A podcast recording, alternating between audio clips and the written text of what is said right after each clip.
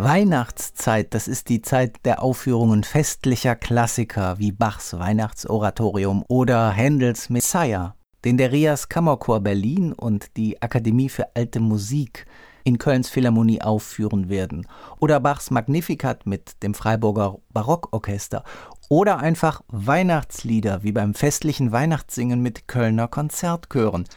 Und genau darum geht es im heutigen Podcast, um Weihnachtslieder, die wir irgendwie ja alle kennen.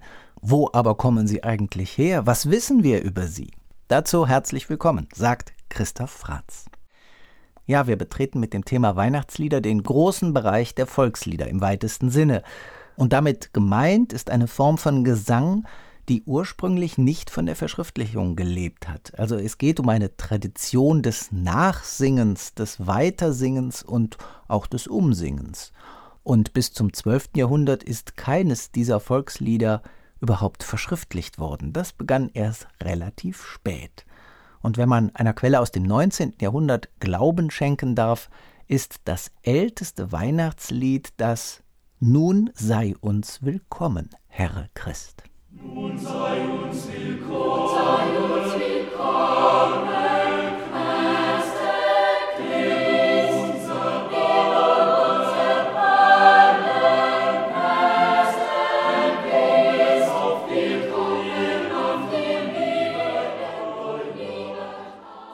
Ja, die Spur zu diesem Lied führt zum Aachener Evangeliar Ottos III. Und da ist um 1300 eben ein Text eingetragen. Sieht willkommen, Herr Christ. Später wurde dieser Text dann neu übersetzt und seit dem Mittelalter ist dieses Lied vor allem am Niederrhein verbreitet. Hat sogar einen liturgischen festen Platz bekommen damals. Und zwar wurde es gesungen direkt nach dem Evangelium in der Messe vom Weihnachtsvortag. Weihnachtsidylle, wie wir sie heute kennen oder meinen zu kennen, ist hier in diesem Lied noch gar nicht ersichtlich. Also hier ist von keinem Baum die Rede, von keinen Lichtern. All das kommt sehr viel später erst. Damit ein Mini-Abstecher zur Datierung. Im Jahr 354 erfolgt die erste Festlegung von Jesu Geburt auf eben den berühmten 25. Dezember.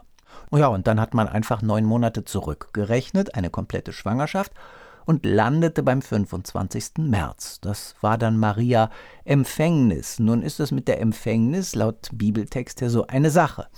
Deswegen hat man das Fest letztlich Maria Verkündigung genannt. Und im Mittelalter hat man diesen Tag dann auch als Tag der Weltschöpfung verstanden. So hängt alles irgendwie miteinander zusammen.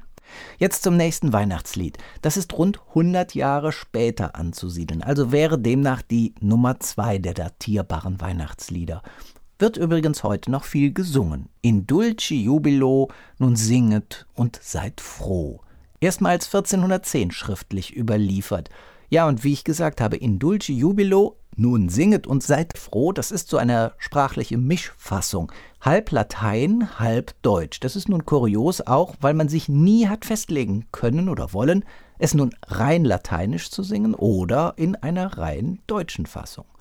Die Melodie hat sogar die Kirchenspaltung überstanden. Martin Luther hat nämlich eine Strophe dieses Liedes umgedichtet, aber anhaben konnte das dieser Popularität nichts. Es hat sich international durchgesetzt und deswegen hören Sie hier jetzt mal eine englische Fassung. Auch wieder mischsprachig, halb lateinisch, halb englisch. In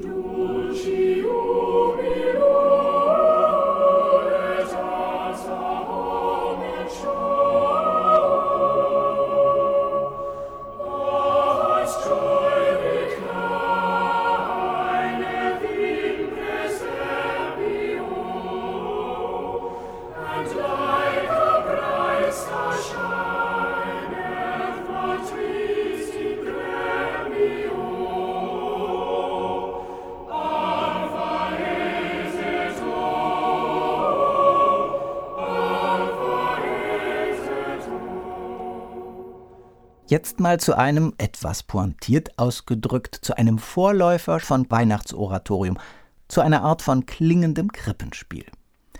Der Mönch von Salzburg, der wird wirklich so genannt, heute noch. Er war ein bedeutender Liederdichter und auch Komponist des Spätmittelalters.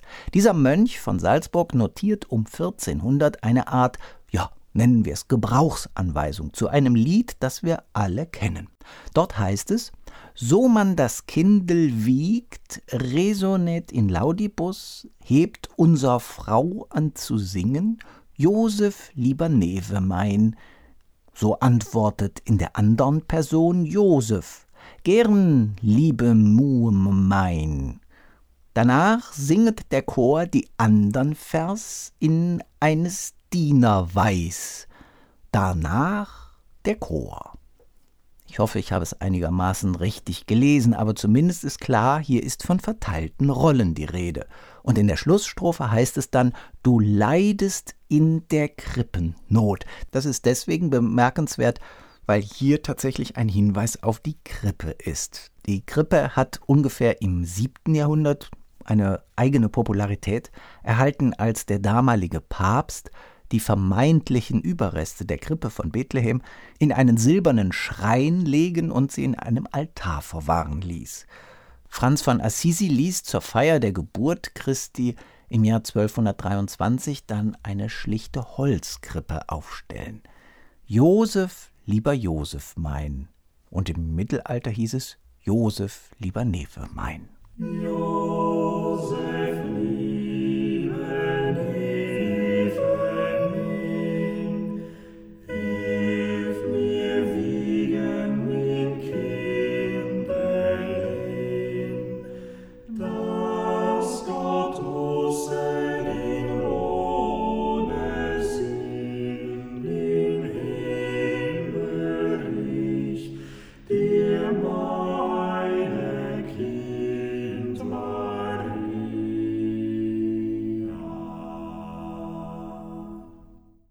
Ja, es ist erstaunlich, dass doch das ein oder andere Lied so populär ist, mit so langer Geschichte und aus dem Mittelalter stammt. Noch ein letztes Beispiel zum Mittelalter.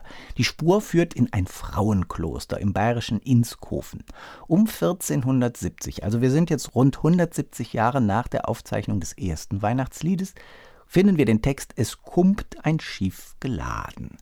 Schon eine sehr bildhafte Sprache. Da ist das Symbol des Schiffes, der Heilige Geist ist der Mast, der Himmel wird aufgeschlossen, aus dem heraus der Sohn gesandt wird.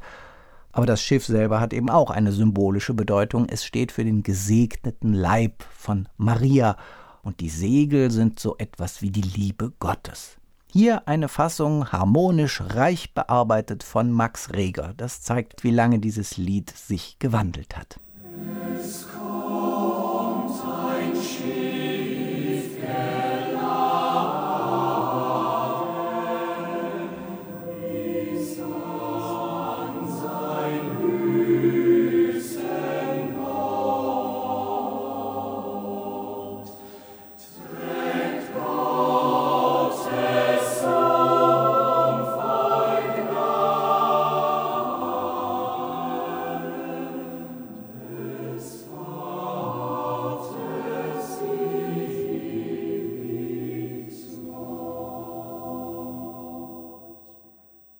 Damit sind wir in der Zeit von Humanismus und Reformation. Martin Luther betritt die Bühne. 1517 seine berühmten Thesen und im Jahr 1535 wird bei den Luthers auch Weihnachten gefeiert. Und für die Kinder dichtet er einfach einen neuen Text. Und der heißt Vom Himmel hoch, da komm ich her. Ja, und gesungen wurde dieser Text zunächst zu einer bekannten Volksliedmelodie. Ich komm aus fremden Landen her. Das hat mit der heute bekannten Melodie noch nicht so viel zu tun. Die stammt nämlich auch von Luther, aber die hatte erst später sich ersonnen. Der Inhalt, ja die ersten fünf Strophen, gehen auf die Worte des Weihnachtsengels an die Hirten zurück. Und hier jetzt dieses berühmte Weihnachtslied in der lutherschen Fassung und in verschiedenen Versionen, wie sie Johann Sebastian Bach bearbeitet hat. Von Himmel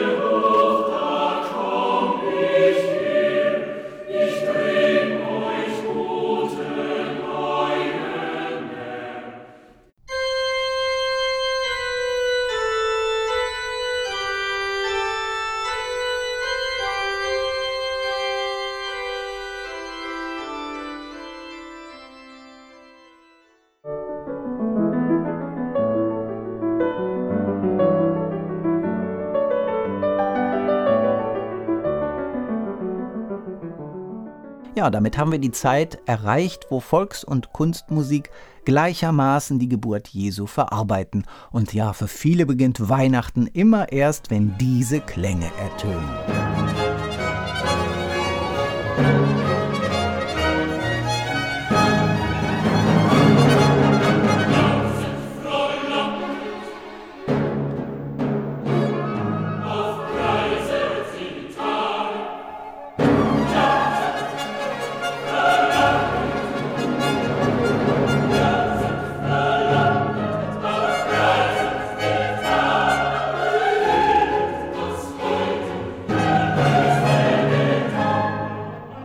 So beginnt das berühmte Weihnachtsoratorium von Johann Sebastian Bach mit vielen Highlights. Und dieses Oratorium wird nun mal von Chören und Profis gleichermaßen häufig aufgeführt. Das klingende Pendant dazu ist, ein bisschen zumindest, Händels Messiah und vor allem natürlich sein berühmtes Halleluja. Also das war wirklich ein klingender Volltreffer und der kann leicht dafür sorgen, dass der Rest dieses ganzen Werkes erst einmal in den Hintergrund tritt. Die Gefahr bei diesem Stück besteht einfach darin, dass drei Minuten Halleluja, Erfolgswelle und die anderen zwei Stunden des Oratoriums nicht wirklich in einem Popularitätsgleichgewicht stehen. Es ist also ein ewiger Hit, eine Erkennungsmelodie, oft imitiert und auch parodiert worden, völlig ungeeignet für jedes Quiz, denn diese Melodie errät sowieso jeder. Halleluja.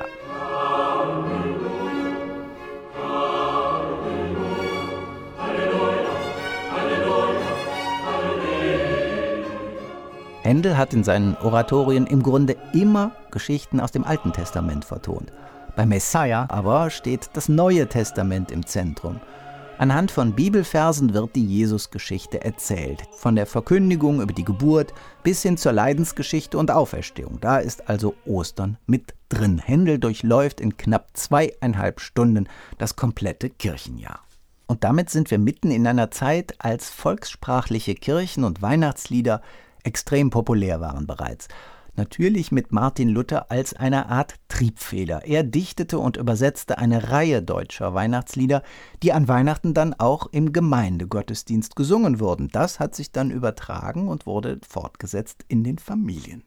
Zu unterscheiden sind eben solche Kirchenlieder mit thematischem Bezug zu Jesus und der Weihnachtsgeschichte und auf der anderen Seite von Liedern, die zwar um die Weihnachtszeit spielen und im Winter gesungen werden, aber letztlich keine direkte Verbindung mit dem christlichen Hintergrund und Weihnachten haben. Und da entsteht so eine gewisse Gemengelage. Oft stellen diese Lieder, also die zweite Gruppe, die Winterzeit in den Mittelpunkt. Denken Sie nur mal an Leise rieselt der Schnee oder Schneeflöckchen, Weißröckchen. Das sind doch mehr Winterlieder als Weihnachtslieder. Also da ist die Trennlinie ein bisschen unscharf. Kennen Sie übrigens das altkatholische trierische Christkindlein? Nein? Das sind 23 Strophen und dennoch ist es längst ein Klassiker. Erschienen in einem Gesangbuch erstmals 1599 und keine Bange, nur die ersten beiden Strophen sind so populär geworden, vor allem durch den vierstimmigen Tonsatz von Michael Pretorius.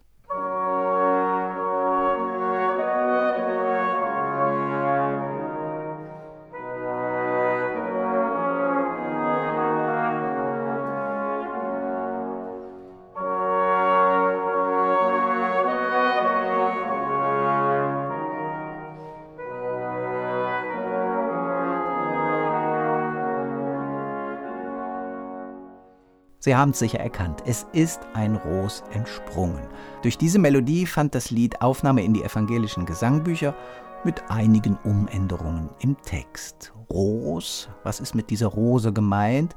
Das war ursprünglich das Reis, das aus der Wurzel Jesse, also dem Vater Davids und damit einem der Vorfahren von Maria, erwuchs und dadurch eben mit der Mutter Gottes gleichgesetzt wurde. Auch zu Luthers Zeiten blieben die Weihnachtslieder eine zunächst mal kirchliche Angelegenheit, aber wie gesagt, es setzte sich fort im Privaten. Das änderte sich also zaghaft raus aus der Kirche, rein ins Private und besonders natürlich dann im 19. Jahrhundert, als das Bürgertum sich immer mehr emanzipierte und an Einfluss gewann. Betuchte bürgerliche Familien sangen dann Weihnachtslieder nun auch zu Hause in der Stube. Man besang eben nicht mehr nur die Geburt, sondern ja letztlich auch die Tradition, die damit verbunden ist und die wir heute kennen. Denken Sie mal an O Tannenbaum. Dessen Textfassung stammt vom Anfang des 19. Jahrhunderts. Und darin geht es nicht mal mehr am Rande um Weihnachten. Also Lieder auf immergrüne Tannen waren schon seit dem 16. Jahrhundert verbreitet. Kein Missverständnis. 1807 dann haben zwei der frühen Germanisten eine Fassung aus Schlesien in einem Buch abgedruckt, die durch des Knaben Wunderhorn bekannt wurde. O Tannenbaum, o Tannenbaum, du bist ein edles Reis. So, dann gab es mehrere Abwandlungen, unter anderem auch O Tannenbaum als tragisches Liebeslied. So ist das eben bei Volksliedern oder Volkslied-ähnlichen Liedern, die ein Eigenleben führen und man kann manchmal eben nicht mehr genau den Ursprung feststellen. Die Vertonung des heute bekannten O Tannenbaum erfolgte durch den Komponisten Zarnak 1819. Also wir sind mitten in der Romantik. Und auf dieser Grundlage erfolgte dann später nochmal eine Umdichtung, so wie wir es heute kennen. Und damit ist eben auch ein Weihnachtsbrauch letztlich im Lied gut verankert, der Tannenbaum. Und das Immergrün war eben auch vorher schon, als man nur von Tannenzweigen sprach, das Symbol für Beständigkeit. O Tannenbaum,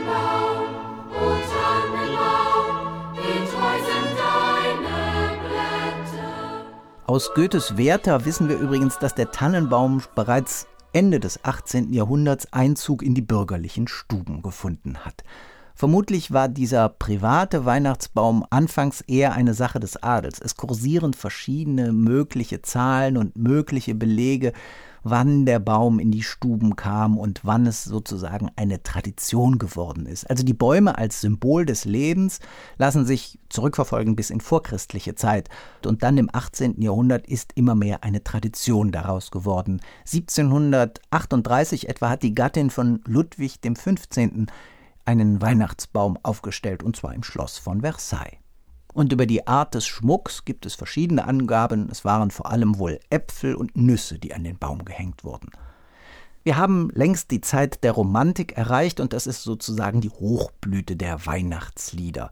Zahlreiche Titel entstehen. Denken Sie mal an O du Fröhliche. Ursprünglich vom Dichter Falk als aller drei Feiertagslied gedacht, also Ostern, Pfingsten und Weihnachten zusammen. Und aus der heutigen Fassung stammt nur die erste Strophe von Falk. Die Melodie hat er einem Marienlied abgelauscht und die hat er möglicherweise durch Herders berühmte Sammlung Stimmen der Völker kennengelernt. Still, still, still, weil's Kindlein schlafen will, stammt auch aus dieser Zeit, ungefähr 1819. Oder denken wir an Kommet, ihr Hirten, ein berührendes Lied, stammt ursprünglich aus Böhmen und der Text, wie wir ihn heute singen, hat der Leipziger Komponist Karl Riedel geschrieben, Mitte des 19. Jahrhunderts. Dann sei ein gewisser Wilhelm Hay erwähnt, Dichter von Fabeln, aber eben auch von bekannten Liedern, Volksliedern, also Liedern, die vom Volk gesungen wurden. Beispielsweise Fuchs, du hast die Gans gestohlen oder Weißt du, wie viel Sternlein stehen? Und von ihm stammt auch ein Weihnachtsklassiker, alle Jahre wieder. Die Melodie wird Friedrich Silcher zugeschrieben, der ja auch Schuberts Lindenbaum etwas vereinfacht hat und für Chöre populär gemacht hat. Ihr Kinderlein kommet, auch ein Produkt der Romantik. Der Text stammt von Christoph von Schmidt aus dem Kreis Ansbach, katholischer Pfarrer, und damals ein durchaus populärer Mann, weil er auch eine pädagogische Ader besaß, die sich von der Rohrstockerziehung doch deutlich distanzierte. Und sein Gedicht Die Kinder bei der Krippe bildete die Grundlage für eben das Weihnachtslied Ihr Kinderlein kommet. Gedruckt erschien der Text erstmals 1811, es gibt aber mehrere Vertonungen und die uns bekannte stammt von 1837 von Franz Xaver Luft.